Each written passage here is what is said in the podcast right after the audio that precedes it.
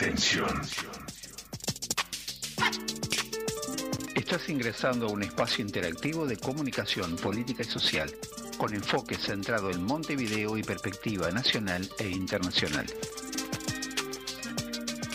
La invitación es a que nos acompañes a compartir una hora de noticias, entrevistas, comentarios, análisis y opiniones. Un encare distinto para tu información, comprometido, tomando partido por la vida y nuestra gente. De ahora en más, no mires para el costado. Quédate en nuestra sintonía y sumemos comunicación a este tiempo de cambios. Construyamos el futuro conociendo, entendiendo y modificando las cosas que pasan. Conducen Adrián Moitiño, Susana Silva y Daniel Almeida.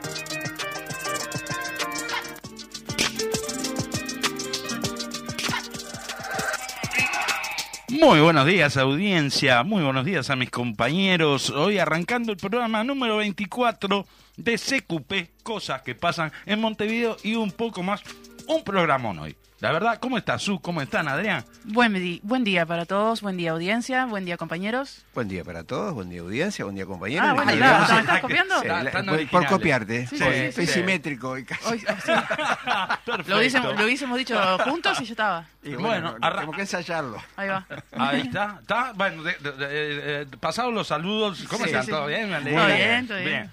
Este, vamos a arrancar este Dale. programa número 24 mandando un saludito a Toledo, a Clara, que nos está escuchando, está sintonizando, como siempre, ella eh, en nuestra audiencia.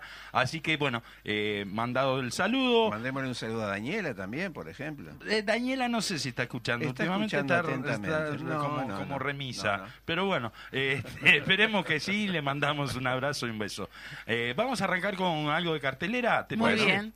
Hoy, lunes 18 de septiembre, a las 16 horas, en el complejo Crece Flor de Maroñas, en su tercer año les espera para disfrutar de una merienda compartida Opa. y una tarde llena de diversión, con ludoteca, juegos para la familia, danza tradicional, clase abierta de tango, orquesta Mala Fama y Tango, orquesta juvenil Flor de Maroñas, feria de emprendedoras, pintada de caritas, muestra de hip hop y danza tropical nacional. Mire usted. Con entrada libre, el Crece Flor de Maroñas en Manuel Acuña 3061. Muy bien. Bueno, Hoy también tenemos el homenaje a Félix Ortiz, detenido desaparecido en septiembre de 1981 por verdad, memoria y justicia.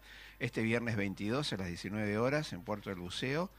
Eh, Meriton González y Rival, habla Ana Olivera, canta Eduardo eh, Larbanoa, convoca seccional Félix Ortiz del PCU. Así que bueno, ahí en el Comité Puerto Buceo, Melitón González y Rizal vamos a estar este, el viernes 22 a las 19 eh, homenajeando entonces a, a, a Félix Ortiz, lamentablemente desaparecido. Sí, al inicio también se va a realizar un tributo a la memoria de Gustavo Márquez a un año de su fallecimiento. Muy bien, Bien. bueno, así que rápidamente nos vamos. Hoy tenemos un programa. Sí, sí, vamos a no perder el un tiempo. programa espectacular, así que vamos a ir rapidísimamente, dijera un amigo, Sí, sí, este, A, a la, a la sección de ideas libremente asociadas, una visión distinta sobre la actualidad. ¿Qué les parece? Sí, me encanta. Bueno, Hoy el, el- el título, digamos, es ¡Qué golazo! En el programa pasado, a causa del inesperado retraso de nuestro invitado para la entrevista central, el equipo de conducción de CQP, o sea, nosotros, ¿Nosotros? se vio obligado a improvisar unos minutos de diálogo y como buenos orugallos, muy originalmente derivamos la charla hacia comentarios futbolísticos. Sí, sí, porque dada la repercusión altamente positiva que tuvo este novedoso hecho en nuestra audiencia, percibida a través de, la-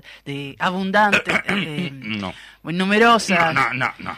Bueno, algunos. eh, bueno, está bien, tres mensajes enviados por otros tantos familiares de, de los y los conductores. Este, nuestro equipo creativo decidió emular el fortuito hecho y vincular las noticias de hoy precisamente con nuestro más popular deporte, el fútbol, y no los insultos a Luis y su entorno. Bueno, Muy bien. así que vamos, vamos entonces con un aniversario, el aniversario de un partido histórico. Eh, el próximo jueves 21 se cumple un año más de un partido que marcó la historia uruguaya. Celebramos el centésimo tercer aniversario del Partido Comunista de Uruguay. caramba. Sí, señor. Este partido se caracterizó por la exhibición de una permanente y férrea defensa de los intereses de la clase obrera y el pueblo, y un consecuente ataque siempre volcado a la izquierda a los enemigos de la pública felicidad, al decir de nuestro primer y gran capitán don José de Artigas. Así que bueno, Sí. salud y felicidades entonces a cada jugador y a cada jugadora que fue y es parte de ese partido en sus 103 gloriosos años de jugar dándolo todo en todas las canchas sin rendirse jamás. Todos de nueve, ¿no? Exacto. Todos de nueve. Todos de nueve. Muy y bueno, bien. la otra es El Fénix no baja. ¡Apa! Sí, así arengan históricamente los hinchas albivioletas al club capurrense. Y tal vez el Fénix no baje, pero la contribución inmobiliaria en Montevideo sí. ¡Opa! Sí, sí, para la temporada 2024, a partir de enero, comenzará a regir una modificación reglamentaria y con ella ganará aproximadamente el 70% de los contribuyentes capitalinos, alrededor de unas 323.000 cuentas más o menos. Para tener una idea sobre el nuevo monto a abonar el próximo año, se puede ingresar el valor imponible que se encuentra en cualquier factura de contribución del 2023 en el simulador de la página web de la Intendencia de Montevideo, rebajacontribución.montevideo.gov.uy. Hay que recordar que estos montos son estimados y con la base 2023. Para conocer el monto exacto del beneficio vigente el próximo año, se sugiere consultar nuevamente el simulador a partir de febrero de 2024. Sí, el cálculo proporcionado no incluye tasas de afirmado, de registro y demás tributos que se cobran junto con la contribución inmobiliaria. Por cualquier duda al respecto, se puede consultar al WhatsApp 099 019 500. Muy, Muy bien. bien. Así que bueno, de- 2024 entonces viene con, con, Con, con rebaja, rebaja. con rebaja de la contribución Y inmobiliaria. nada, nada menos que 323 mil cuentas de contribución que van, que van a, a bajar, 70% Sí, de los 70%. contribuyentes. Exacto. Impresionante, ¿verdad? Duda. repetimos la, este, la página web, es Dale. rebajacontribución.montevideo.gov.uy. Ahí va, ahí está el simulador donde se ingresa el monto de lo que de, la- de alguna de las facturas de este año y, y te da el Un estimativo, un Sí, estimativo, eso. pero Claro. va, va a andar bastante Más o menos bastante cercano. Después, obviamente a partir de febrero se puede consultar para que dé justito. Exacto. Muy bien. Bueno, y ahora sí, vamos, vamos a, a lo, a lo realmente. Hoy vamos a, a Un programa especial. Sí, este, hoy tenemos la entrevista central ya desde ahora y hasta el final del programa. Hoy no nos queremos quedar cortos de tiempo. Igual nos vamos a quedar, pero. Sí, pero igual. Sí, sí, pero bueno, este, vu- vuelve, vuelve, eh, un orgullo, un honor, un placer que vuelve a estar con nosotros el, el inefable Pepe Vázquez, actor, director teatral, recientemente distinguido por la Junta Departamental de Montevideo, homenajeando su dilatada trayectoria tanto profesional como militante, siempre comprometida con la cultura y la democracia. Y en el día de hoy el tema es nada más y nada menos que historia, presente y futuro de Pepe. Así que, ¿cómo estás, Pepe? Bienvenido, muchas Bienvenido. gracias. Buenos días, buenos días a todos. Bien, estoy bien. ¿Estás bien? Digo, Eso sí. Se nota, se te ve. Estoy bien, sí, claro. Este, estoy con, con, con los años, se acerca el próximo cumpleaños. ¿Cuándo cumplís? No, cumplo los primeros de marzo, o sea que... Ah, está, todavía falta un rato. Sí.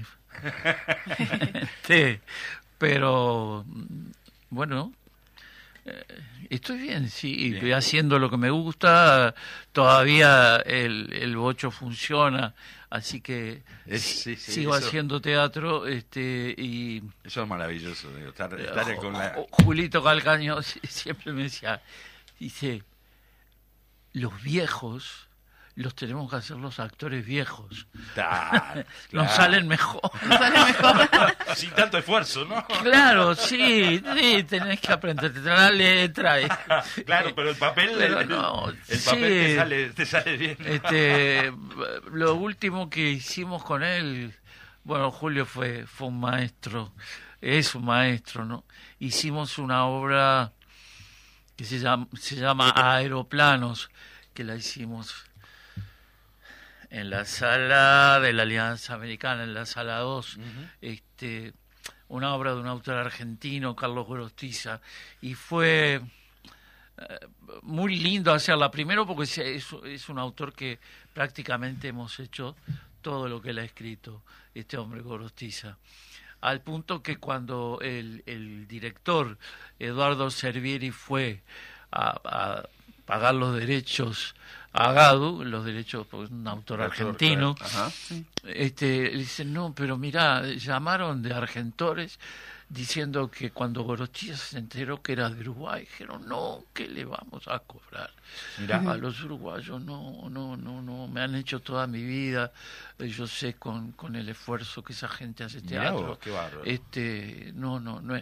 Y iba a ir al estreno él. Ajá. Pero Julio tuvo un accidente, se que- quebró el húmero y hubo que esperar hasta el otro año y él en Ah. ese año que vino falleció. Ah. Ya no- pero fíjate que antes de fallecer escribió a los 95 años una obra más. Qué Ah. Era, era Gorostiza era increíble, sí.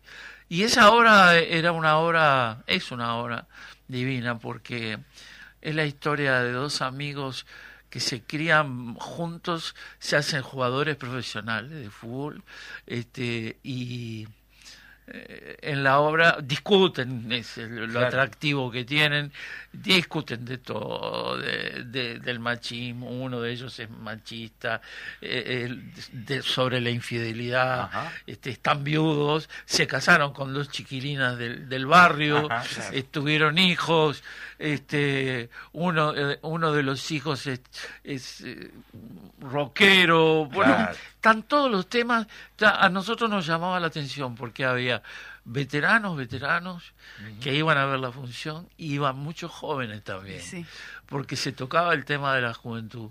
Claro. Y digo todo esto, yo no creo que él me esté escuchando, porque Julio hace poco tuvo un accidente, este, y está en internet. El, el día que le daban el alta en, en el sindicato médico, pobre tenía COVID.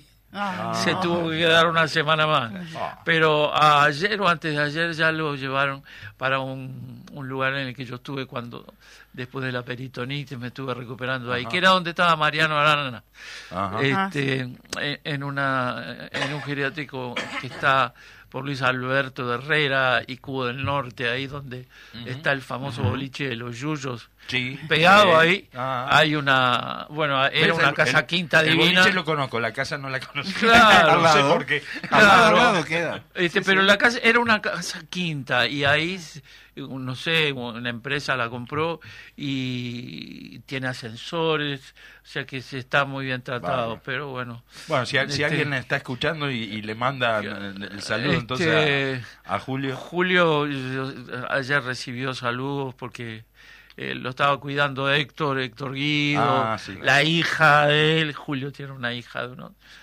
no sé si Franca debe tener veinte y pico de años, este, y Alejandra Wolf, que era, aunque están divorciados, pero era la, la esposa que, la, la madre de la hija, que es un, una actriz muy fenomenal y lo cuida mucho, se, este, Julio se merece lo mejor, digo, es, ¿Cómo no? es un, un sol Ajá. e- ese compañero. Ahí está. Bueno, no- nuestro saludo entonces también, pronta Dale. recuperación. Este, si, le, si le hace llegar a alguien de repente, viste Ojalá. que esto se, se pasa de, de boca Sí, a boca, alguno le va a avisar que, le mandaste el saludo. Pepe, Ojalá. vamos, vamos a, empezar por el principio. ¿Cómo te vinculaste con el teatro? Con el teatro independiente en particular. Era, era imposible mm, con la familia que tenías, toda la madre que tenía, que tuve eh, en 33, donde era una mujer que eh, vivía ah,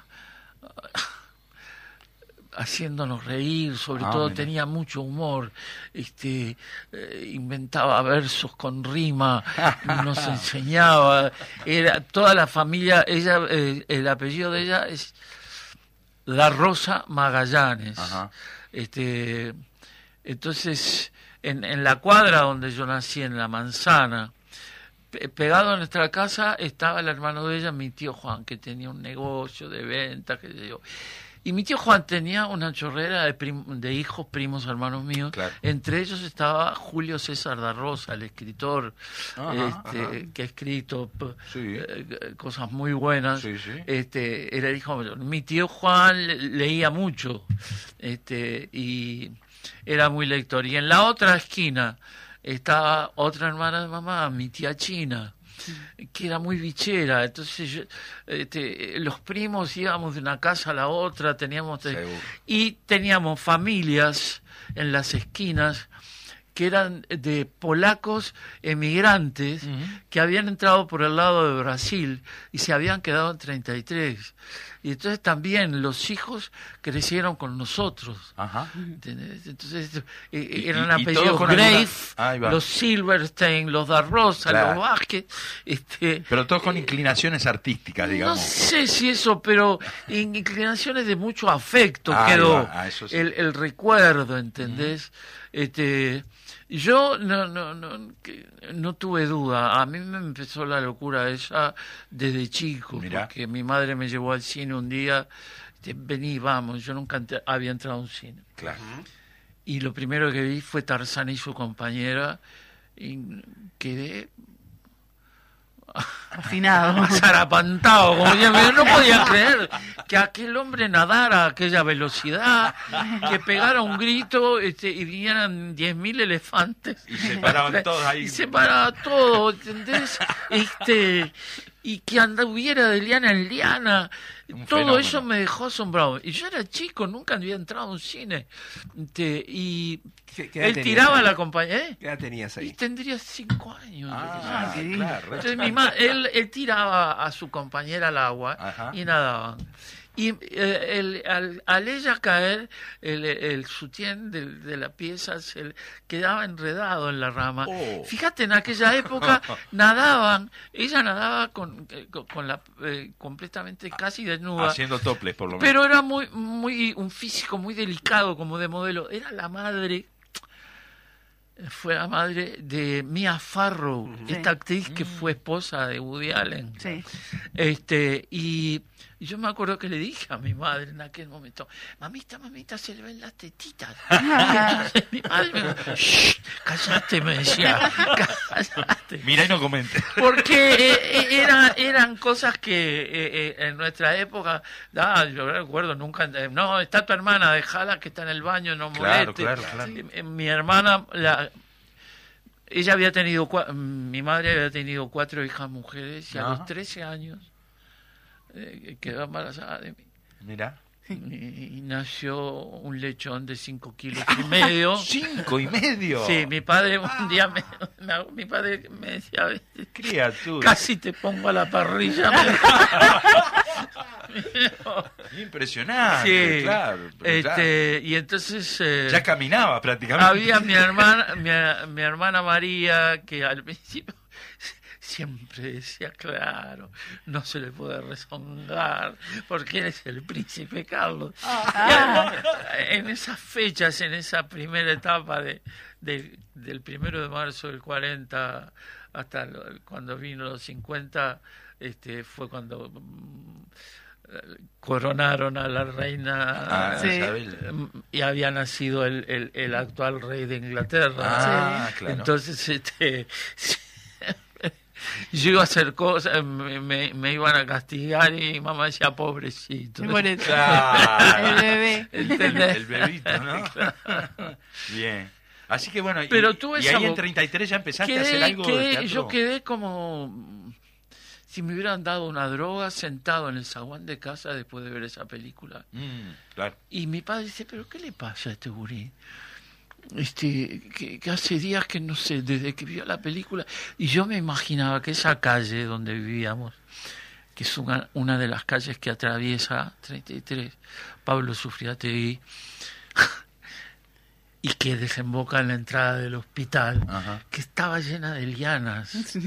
Y yo iba de liana en liana. Ibas haciendo el camino imaginario, ¿no? a, a curar enfermos, eso era Qué lo que me imaginaba. Qué Soñaba eso, ¿viste? Y bueno, mm, después después vino el centenario 33 que para los niños fue divino Ajá. porque porque todas las calles las dieron vuelta, eran de tierra para poner este hormigón. Ah, mirá. Entonces, eran montículos que cuando llovía, Pa.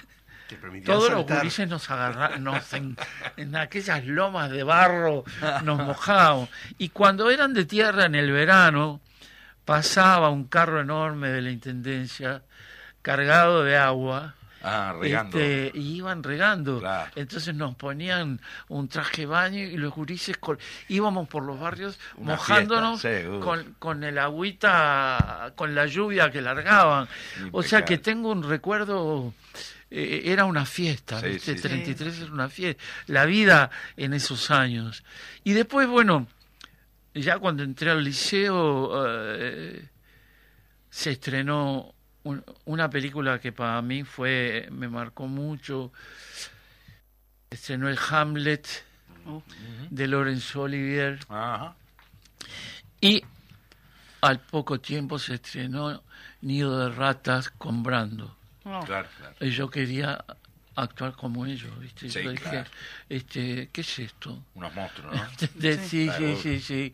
Este, aún hoy ves las películas esas y Sí. este, las interpretaciones son absolutamente marcan el camino. de- Claro. Así que a, a tu inquietud que ya traías se suma eso de querer emular a, a estos fenómenos, ¿verdad? Sí, sí, ahí y después, bueno, me, me, me vine para Montevideo, aunque había preparatorios allá, este, yo se les decía preparatorios, no Sí, quinto claro. y sexto, pero no, mi padre me dijo, no, este está muy fatal, y me mandaron acá, que, donde tenía una hermana mayor, yo, y me inscribieron en un eh, en un quinto y sexto privado Ah, mira. donde no te permitían re- eh, repetir Sí, claro. tenías que salvar los exámenes, los salvé, Bien. los salvé, me inscribí en la universidad, pero nunca entré a las clases. Ajá. Mentí este, todo el primer año hasta que cumplí 18 y me fui de casa. ¿Qué facultad? No peleado. ¿Te inscribiste? Eh, no, me inscribí en, en la universidad, en la- ahí en Laudelar, en 18. Este, hacer derecho, ibas a hacer para- derecho. iba a hacer escribanía Ah. y compré códigos, todo eso, y yo y le decía, Nunca. mamá, salvé con, constitucional, con muy bueno, vengan chiquilinas, decía mi No. madre. Yo, hasta que cuando cumplí 18 fui y dije, mm, Va- vamos a la blanquear, ¿no? verdad, le dije, es esto. Este, me voy de casa, no quiero que digan que estamos manteniendo a un Aragán, que me fui. Claro. Este, y yo había conocido, mientras mis compañeros entraban ahí a, a la clase, yo caminaba por 18 de julio Ajá. a- y eh, eh, me paraban en 18 y minas que en la plaza ahí de...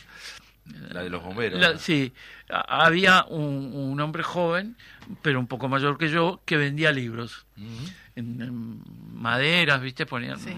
este, que era Amanecer Dota. Y yo ahí, este, bueno, libros sacaba que yo, pero ahí también conocí a Alfredo, Alfredo Citarrosa, Mirá. que se habían creado juntos con Amanecer. Y Alfredo salía del espectador que estaba en 18 de Olimar. Olimar era donde está hoy Germán Germán, Barbato, Barbato, sí, ahí en la esquina. Y Alfredo iba a buscar libros y cambiaba y qué sé yo, y, y nos conocimos y, y bueno, y supo de la historia mía esa, y, y- pero vos tenés que trabajar, sí, bueno. Me consiguió para vender libros. Ajá. Y, este, eh, ¿y dónde vas a vivir? Estoy buscando, yo voy a encontrar. No, no, no, te venís a casa a la pensión que tenía la mamá ahí en Yaguarón entre Isla de Flores y, Mira. y Gonzalo Ramírez, que enfrente ahora la placita lleva el nombre de Alfredo. Sí, claro. Este, y bueno, uno subía unos ocho o nueve escalones, estaba la habitación de él con sus libros, su guitarra, y más arriba uno subía y estaban las habitaciones de la pensión. Este, y en esa habitación, y en esa pieza Alfredo, para mí fue como una especie de universidad Ajá. de lo que me marcó, porque ahí se juntaban de todo a discutir sobre pintura, sobre historia, sobre literatura, sobre política, Claro, hablar. claro, claro. ¿no? Qué Está- placer, ¿no? Haber, haber Claro, podido- qué sé yo, yo- y yo escuchaba, ¿viste? Alfredo ahí, un día, este, eh, él era, cuando estaba estudiando, este, la Federación Anarquista, él contribuía, hasta que un día lo- les dijo, yo no puedo seguir declarándome anarquista, compañeros, discúlpenme, se había afiliado al Partido Comunista. Claro, claro. Este, eh, y, y todo eso era motivo, pero de discusiones fenomenales, de, a- para mí, de atractivas. Claro, Sí. claro. Y vos siendo Este, testigo de todo ¿entendés? eso, ¿no? A veces hablaba, pero- Claro. pero yo era como el gordito que era actor, Ah. viste, qué sé yo. Y yo yo me había planificado una venganza. Algún día, algún día van a saber de mí. Este, ¿no? Este, ¿entendés? Y bueno, eh, amanecer, este, Dota se había lo habían llevado a Cuba, este, los cubanos habían llevado gente para eh, hacer cosas a nivel cultural, entonces estaban tomando gente para unas brigadas en, en, en Cuba de, de, de teatro para ir a, a, lo- a las cooperativas campesinas, qué sé yo. Este, y allá fui y tuve unos maestros este, formidables. Raquel Revueltas, una actriz fenomenal que nos daba clase y un mexicano que estaba ahí, Rodolfo Valencia, este y bueno, y después los amigos y esa experiencia de haber vivido este desfilar los primeros de mayo. Ah, Éramos dos millones de Claro. personas, ¿entendés? Este, y- Impresionante. y hoy, eh, cuando me, me preguntan sobre el tema cubano, hay toda una generación de uruguayos que somos como hijos de uruguayos latinoamericanos Claro. en el mundo también, que somos como hijos de esa historia. Sí. ¿Entendés? Entonces, eh, el tema de Cuba es, es, un, es un amor, pero es un amor que a veces duele, ¿no? Lo- los problemas que Claro. tienen, lo- las dificultades que, que pasan. Distinto me pasa con la situación nicaragüense. ¿no? Este, creo que hay, se marcan diferencias, ¿no? Este, pero bueno, eh, lo de Cuba fue eh, inolvidable y eh, después volví estando en el exilio en México con los compañeros de Claro. Galpón, íbamos a los festivales, este, y, y era muy lindo, digo, nos encontramos con gente eh, notable, digo, y claro, era una época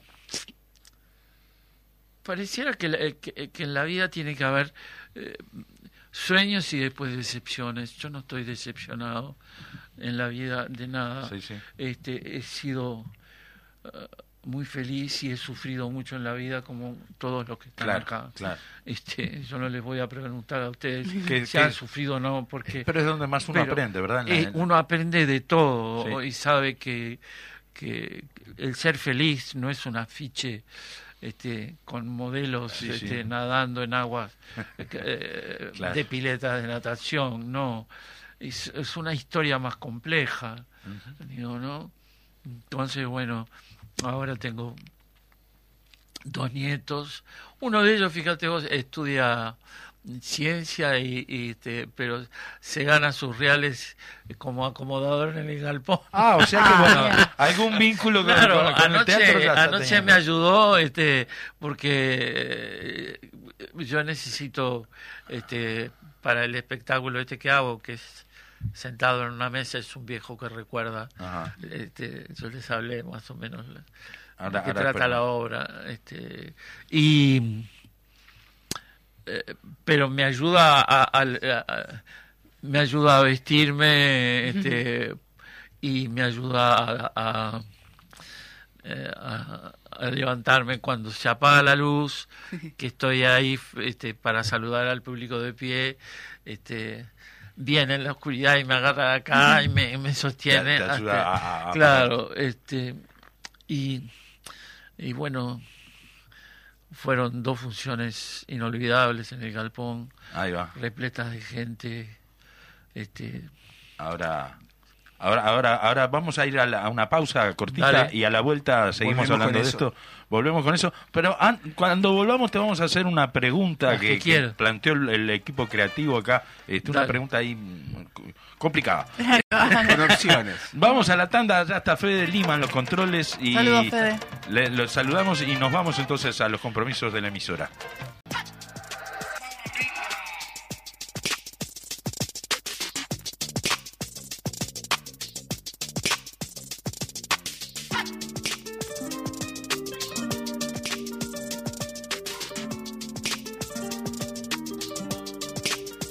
Bueno, volvemos en la segunda parte de, de este programa número 24 de CQP eh, y vamos, vamos a arrancar esta segunda parte haciéndole la pregunta CQP. La a pregunta Pepe. CQP de la semana. Eh, Exactamente. Eh, tenemos una pregunta para vos, Pepe, que tiene cuatro opciones de respuesta y una quinta opción que es el comodín cosas que pasan, que se puede usar si no se sabe o no se quiere arriesgar la respuesta. Dale. ¿Te parece? Sí, sí, sí. Muy bien. Avante. Bien, la Fiscalía de Delitos Sexuales y Violencia de Género del séptimo turno, a cargo de la fiscal Alba Corral, investiga a Andrés Capretti, el asesor del ministro del Interior Luis Alberto Heber, tras haber sido denunciado por una compañera de trabajo a la que, según los chats que se hicieron públicos, presionaba para tener un vínculo sexual. Además, también es investigado por el Ministerio de Trabajo y Seguridad Social por una denuncia de acoso sexual laboral. Capretti es militante de la lista 71 del Partido Nacional, por lo que, como es costumbre en esta colectividad política, luego de comenzada la investigación judicial, el acusado debió soportar durísimas consecuencias que le ¿Eh? fueran impuestas por su partido. Caramba. La pregunta CQP es, ¿a qué medidas nos estamos refiriendo? A ver, te, te doy las opciones. La opción A dice el pedido de la, re- de la renuncia a su cargo en el Ministerio del Interior. Esa fue la sanción, la medida que tomaron. Eh. O la opción B, una suspensión preventiva de filas de la lista 71 y de su calidad de afiliado al Partido Nacional. Eh, La opción C, todo lo anterior y además la concurrencia obligatoria a un curso taller sobre violencia de género y masculinidades. O la opción D, la salida voluntaria de los grupos de WhatsApp de la lista 71. Y, por supuesto, la opción E, el comodín, cosas que pasan. Pepe, ¿querés arriesgar una respuesta o, a ver, qué te parece vos? Mm, mm, pobrecito. La opción de... Es, es terrible, ¿no? Sí. Es terrible. Correcto. Pobre muchacho. Claro, no, pero, Sí, sí, pero vos imaginate lo que es vivir sin estar en los grupos de WhatsApp de la lista 71. Sí, no, no, Es- eso es una tortura. tremendo, es- es- se, se le fue Pero la además mano. que él mismo pidió salir de los Sí, grupos de WhatsApp sí, hasta tanto se resuelvan los es temas un tipo de derecho. Sí, por supuesto. Es algo.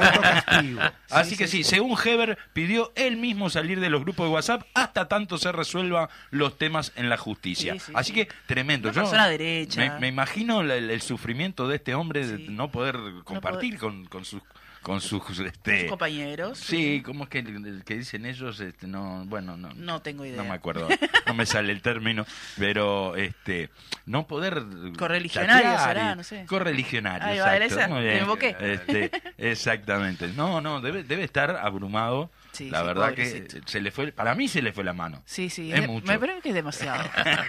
demasiado. Así Bueno, que bueno, bueno, Pepe, gracias por, por, por, por este, este impas. Y, Claro, y bueno, seguimos, seguimos, este, un poco hablabas de, de Cuba, de- de- del periodo de la revolución, el, el exilio en general, ¿cómo lo llevaste? Digo, tuviste unos, No. estuviste unos cuantos años, ¿no?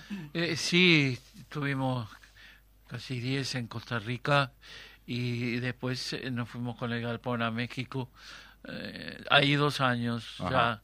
Y en determinado, bueno, eh, viajábamos mucho porque, bueno, festivales de teatro y eh, que, que nos acercaban, por ejemplo, vin- vinimos a Bolivia, donde se hacía una actividad que se llamaba Jornadas de la Cultura Uruguaya en el Exilio, entonces, este, y ahí estuvieron presentes, bueno, eh, Freire Aldunate, fue, fue Sanguinetti también, gente que ya se estaba, este, se estaba movilizando el tema contra Para, la sali- para, salir. para la salida democrática, pero a ¿no? nosotros nos tocó, bueno, estuvimos ahí en Bolivia, en La Paz, y ahí recuerdo algo que fue brutal del ataque de risa que a mí, yo soy tipo que tengo que hacer esfuerzos cuando algo me hace gracia, este Lo expresas.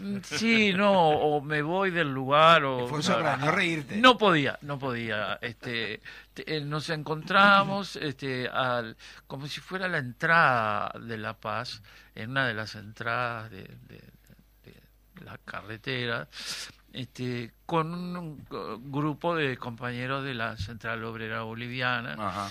este, eh, donde ellos cantaron el himno de Bolivia y nosotros teníamos que cantar el himno uruguayo. Yo nunca nunca, eh, a lo largo de la vida, nunca vi eh, un himno que ocasionara más accidentes al cantarlo cuando no tenés orquesta o, Ah, o- claro. o grupo de gente. No, pero otros, otros lo toman bien de otra manera y lo cantan. Nosotros nos ponemos nerviosos porque es un himno complicado. Cuando viene ese cambio de melodía Claro, sus y hay que hacer el oh, bueno.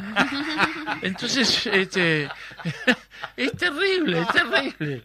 Entonces, fíjate que nos eh, eh, empezamos a cantar, porque uno nos miramos y, y Yáñez y los que estábamos ahí, María Zambulla, y, empezamos a cantar. Y los compañeros bolivianos este, escuchándonos. Y llegó el momento de, oh, este, yo me retiré así, que no me siento bien. No, me agarró uno de los bolivianos, me trajo, me ten- había agua, no. No, más del ataque de risa. O sea, ¿por qué te, por qué? Digo, porque lo que pegaron era como una especie de concurso de aullido que no tenía nada que ver. Entendés muy difícil esa nota. Seguro. ¿Entendés? Bueno.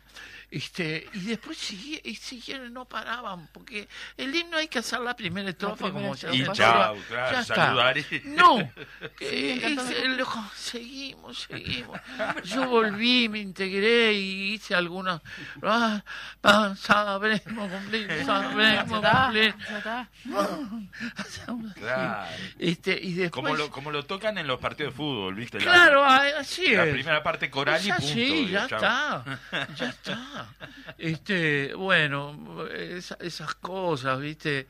Y Bolivia, bueno, y quedamos muy, muy pegados a Bolivia, porque el presidente en aquellos momentos este, había sido embajador acá, Siles Suazo. Ah, Ya. Entonces él decía, mis hijos son boliguayos, Claro. o sea, porque habían, se habían criado acá. claro. ¿Entendés? Entonces tenía mucha locura con el tema de Uruguay. Mucha.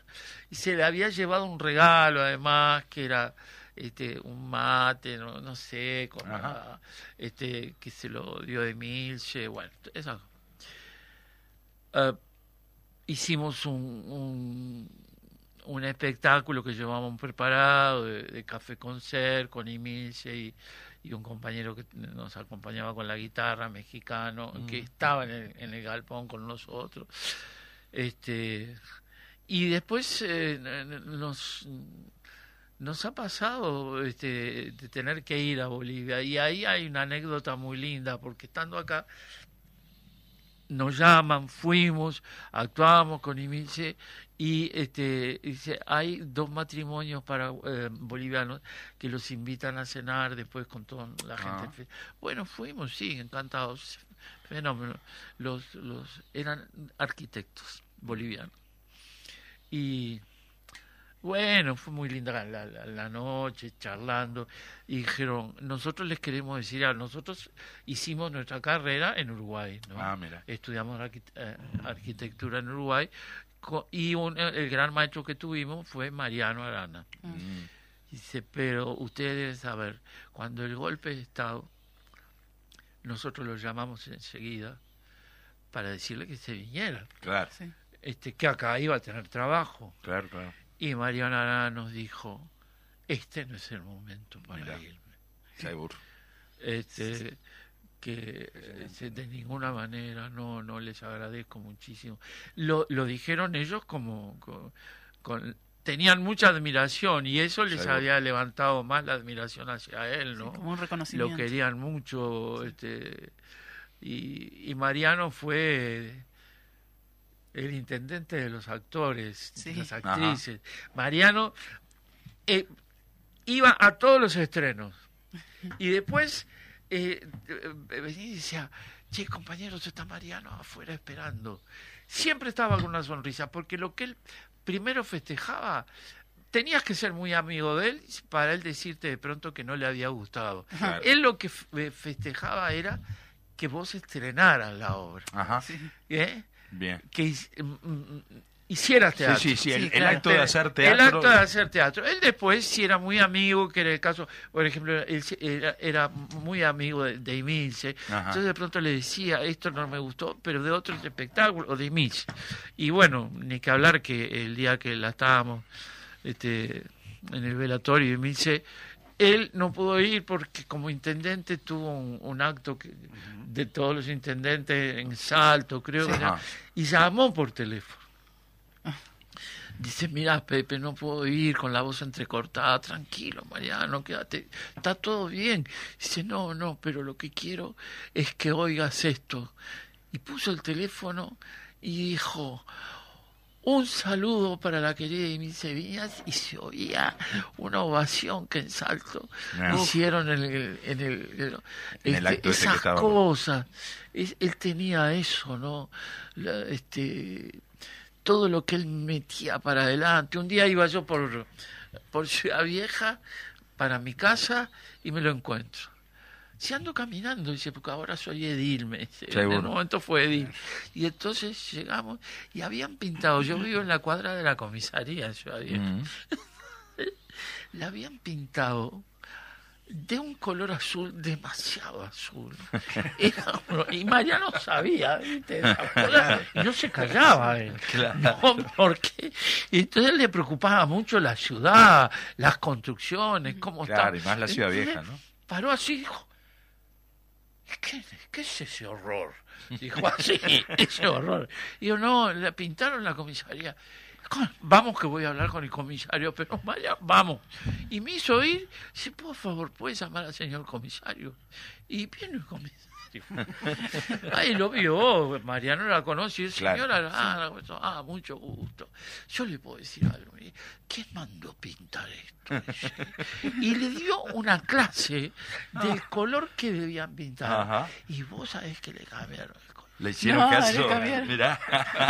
Pero era como él eh, se, se, como él se lo decía, ¿entendés? claro. No había Capaz de ofender. una cosa imperativa. Él, los hacía- él te hacía Te sentir- enseñaba, claro. Te enseñaba y, y te enseñaba con amor, con alegría, bien, este y entonces un día yo le dije, Mariano, está pintada, la- la- aclararon la pintura, dice, si consiguiéramos votos, ¿cómo? Claro. Algunos se consiguen, dice, pero Pero no tan fácil, ¿no? no es tan fácil como... Pero él, él tenía eso, ¿no? De, de hablar así. Yo soy desordenado para contar cosas de mi vida, eh, pero... Te- Tengo bueno, tres palabras para dale, vos. dale. Eh, Crap, Crap, Samuel Beckett Samuel. y Pepe Vázquez. Mira, Mm. bueno, eh, Crap es la obra que estoy haciendo, la última grabación de Crap. Este, Beckett le escribió, eh, es el, el, el autor eh, irlandés, este, pero que mm, se expresaba, tenía más confianza en el francés para escribir, en el idioma francés, este, que, que el otro, ¿no? Aunque algunas cosas él escribió, escribió mucho. Este, y se ha dicho siempre de él que era un tipo que no creía en nada, que esperando a Godot era una obra sobre la nada, no es cierto. No es así. Un, una, alguien que, que él tomó el fusil y peleó contra los nazis y estuvo preso.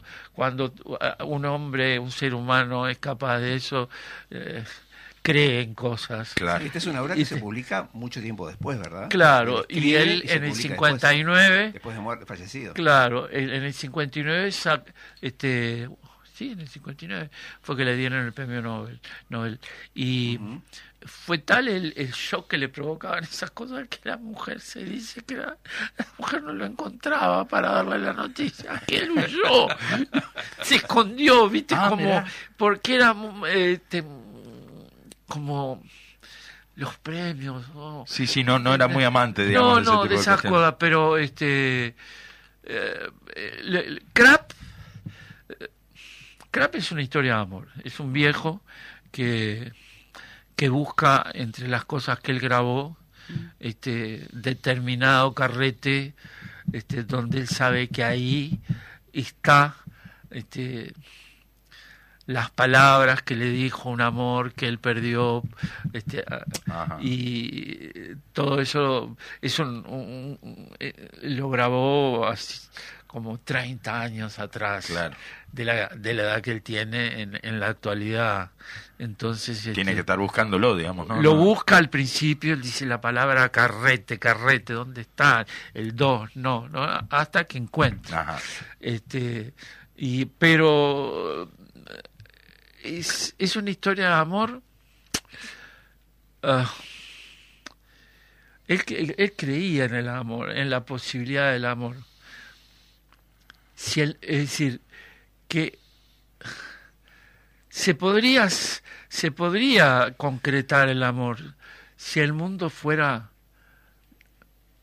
de otra manera. Má- más propicio, digamos. Sí, más propicio Claro. Para el amor. Claro. Este, entonces, este, bueno, esa es la interpretación que, que damos nosotros o que, o que hemos entendido y que lo dice De Nevi también en una grabación que al Mm. final se la eh, escuchamos al público, digo, este, es una obra de arte, digo, el, el- y eh, el público le, le entiende perfectamente la grabación y, y- y por qué y los co- cómo la conoció pero es una obra que está fragmentada porque no hay datos es una historia de amor donde Atemporal. el público no sabe no el público no sabe eh, cómo se conocieron dónde.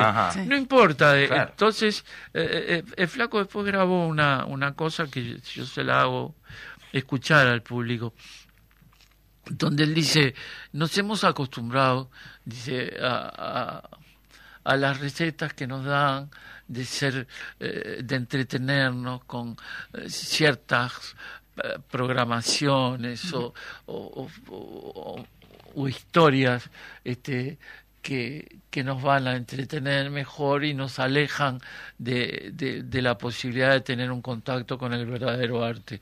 Claro. Samuel Beckett este, es, es- no es un autor de éxitos económicos, al contrario. En, la, en Nueva York, en Broadway, han llevado Esperando a Godot, que es su obra más famosa, y han trabajado con media sala durante un mes. Claro, Pero un claro. crítico neoyorquino escribió, igual hay que hacerlas, porque son obras de arte. El día que no las hagamos, es fantástica esa nota del crítico, estaremos en serios problemas. Ah, qué bueno. claro. Este, y, Sí, sí, no, no todo pasa por el éxito. y acá es fantástico cómo el público se largó a verla. Este. Yo he hecho siempre las funciones con las salas repletas de gente. Y acá o en Libertad, a donde fuimos, este, en Canelones, eh, en Shangri-La, Claro. ahora tenemos Las Piedras, San Luis, este, y anoche que fue el, el- no sé si fue la última en el galpón, porque eh, están viendo, ah, cómo fue, este, se anoche entre la estaba, estaba, estaba una de las maestras del teatro que fue Estela Medina, ¿no? La actriz esa, Sí. Estela Medina, y estaba anoche, este, estamos veteranos y ella también, y entonces este, la nombré, ella se queda así como muy, eh, y después pasó y, eh, y, y bueno, es, es, es una maestra, me decían que ahora está haciendo un espectáculo que va por, por los teatros del interior, este, y es ella contando historias de su vida, Ah, mira. Y de pronto recitando Lorca, que es una Qué escuchar eh, la sangre derramada por ella es, este, es una historia, pero es un es como decía Roberto Fontana cuando hablaba de ella, es un animal de teatro, ¿entendés? en el mejor Sí, sentido, sí, ¿no? claro, claro. Este, un- un- sí, sí, sí, es fenomenal. Y bueno, he tenido, eh, viste, a lo largo de la vida, pero como en todos, eh, lo- lo- lo- a ver, eh, yo no sé hasta cuándo viviré. Digo, el ¿Quién lo 1 de marzo voy a cumplir eh, 84 años. Ajá. Este, y entonces ya van 67 años de teatro, ¿viste? Seguro. No estoy aburrido. Eso No. te iba a preguntar. No, para nada, para nada. El teatro es la droga, es mi droga. Es actuar. Claro. Viste, mirá si me habrán ofrecido cocaína a lo largo de mi vida. Le he tenido ahí a mi posición, Claro. no porque yo la haya pedido, pero vení, bro, no quiero, déjenme. Vos, vos ya tenés tu, No, tu, tu propia droga, ¿no? digo, vos no sabés lo que es Claro. actuar, le digo, déjame en paz, le digo. La, la adrenalina. Este, sí, a mí me gusta tomar eh, vino o tomar Mm. whisky, eso sí, ahí este, he tenido... eh, es decir, cuando este, Imice se fue de este mundo, Mm. lo más difícil fue aceptar que se había ido. ¿no? Claro. Esa es una claro. historia, pero es, es la que nos toca a todos. Sí. ¿no? Mm. Este, bueno, y en, en ese momento yo necesité un poco el, el, el alcohol, pero lo, lo manejé, Seguro. lo manejé bien, ¿viste? Y anoche salimos con mi yerno, este, que fue a ver la función, y, y mi nieto, y un amigo mi nieto, y eso, y fuimos a un lugar, y, y el primero él me dijo, dice, que no una Coca-Cola, cerveza. Y me dice, tomate un whisky. Y digo, bueno, Ya que insistís. cuando ellos me lo, me lo ofrecen, sí, ¿viste? Ajá. Porque si no, este, si yo lo pido, este, me, me han acostumbrado a eso, ¿viste? Y yo me dejo porque Está me cuidan, este, y... Claro, este, sí, obvio. ¿Qué más quieren? Es un mimo también, ¿no? El, cuiden. el- el hecho, claro, de que Claro. te estén cuidando. Pepe, eh, vos decías, no, el, el- el teatro es, es mi adicción, mi, mi- ¿Qué, ¿Qué pensás? ¿Qué, ¿Qué planes tenés para el futuro? Porque esto sigue, ¿no? ¿O no? Sí, sí, sí, sí, Ah, sí. Ahora tenemos que ir a Las Piedras, Ajá. ahora tenemos que ir a San Luis, este, y van a haber otros lugares. Bien. Este- Decías que capaz que se agrega alguna más en el galpón. Que- Tal vez es existe esa, poli- esa posibilidad y yo estoy pensando en... A mí me gusta mucho a- armar espectáculos con, con, poetas y hay un poeta que eh, compatriota Elder Silva Ajá. que fue este director de Teatro del Cerro en un momento y él hizo un, un accidente vascular y, Ah. este, y quedó bien, ah, muy hincha de, de Rampla. Mira. y cuando Rampla ganó el campeón, pobrecito, él vivió unos cuantos años y fíjate que después del accidente él había quedado, eh, no- ¿vos lo conociste a él? No, no, no. no. Bueno, después del accidente, este, había quedado como si tuviera 13, 14 años, como un niño. Pero una, este fenómeno. Ahora, y el, el día que Rampla ganó, Sí. jugó el partido, estaba con unos amigos en un, en un bar escuchando el, el partido y dijo, ah, voy al baño. Y se levantó y cayó muerto. Mira. Ah, Este, es, eh, como dice un- una amiga especializada en literatura, el mejor poeta de su generación. Es un hombre del interior. Este, yo les recomiendo que, que lean su poesía. bueno, este, hijo de un, de un tropero. Ah, mira.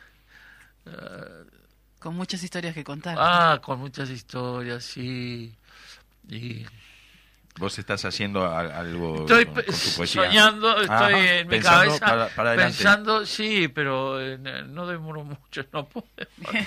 ¿Puedo demorar? No seas malo. No, no soy malo, no. No, no, no, no. Este, mi hija me dice, no me diga lo que tengo que hacer, cuándo te, cuándo... No, algunas cosas que yo quiero que... Este, digo, Siempre es bueno planificar. Sí, planificar. Digo, pues después te resueltas las encaja cosas. en un crucifijo, te encaja. Ah, claro, no. Eh, yo quiero una banderita de determinado lugar, quiero va. otra acá, quiero acá. Pero Ya- ya ay, la dejaste gente todas las especificaciones. Que la gente se sienta agredida y se vaya a Era velorio. tuyo. Va a ser el Lo tuyo, quiero ¿no? planificar como Es lo quiero. último mío. Lo demás. este, Que se manejen. lo demás Pero bueno, de, de- de acuerdo a cómo te vemos, hay para rato todavía para, Sí, para sí, que- sí, para ver la banderita y todo eso. Ah, sí, sí, sí, sí. Así que bueno, este, Pepe, estamos prácticamente en el final. Dale. ¿Algo que no te hayamos preguntado que quieras decir en, en este último minuto? No sé. ¿Qué opinas del Partido Comunista? Preguntaba. Yo te digo, viva el Partido Comunista. Ahí Y está. el PSU. Muy bueno. compartimos, compartimos esa, esa, esa pasión, digamos, Salud. porque es una pasión también. Así que bueno, bueno, Pepe, de verdad un placer enorme. Dale. Muchísimas gracias por Gracias porque nos hayas dedicado este tiempo a compartirlo con nosotros, de verdad un gusto. No. Eh, nos estamos yendo, Bueno, ¿no? Un, nuevo- sí. un- un nuevo programa que se termina, un programón que se termina programón, hoy. la verdad. Así que este, nos estaremos reencontrando el, el lunes que viene a El las lunes. 10 de la mañana aquí en Radio Fénix eh, con CQP, cosas, Cosas que, que pasan. Un abrazo a la audiencia. Abrazo, gracias por Nos vemos escucharnos. el lunes. Gracias. Chao, chao. Chao.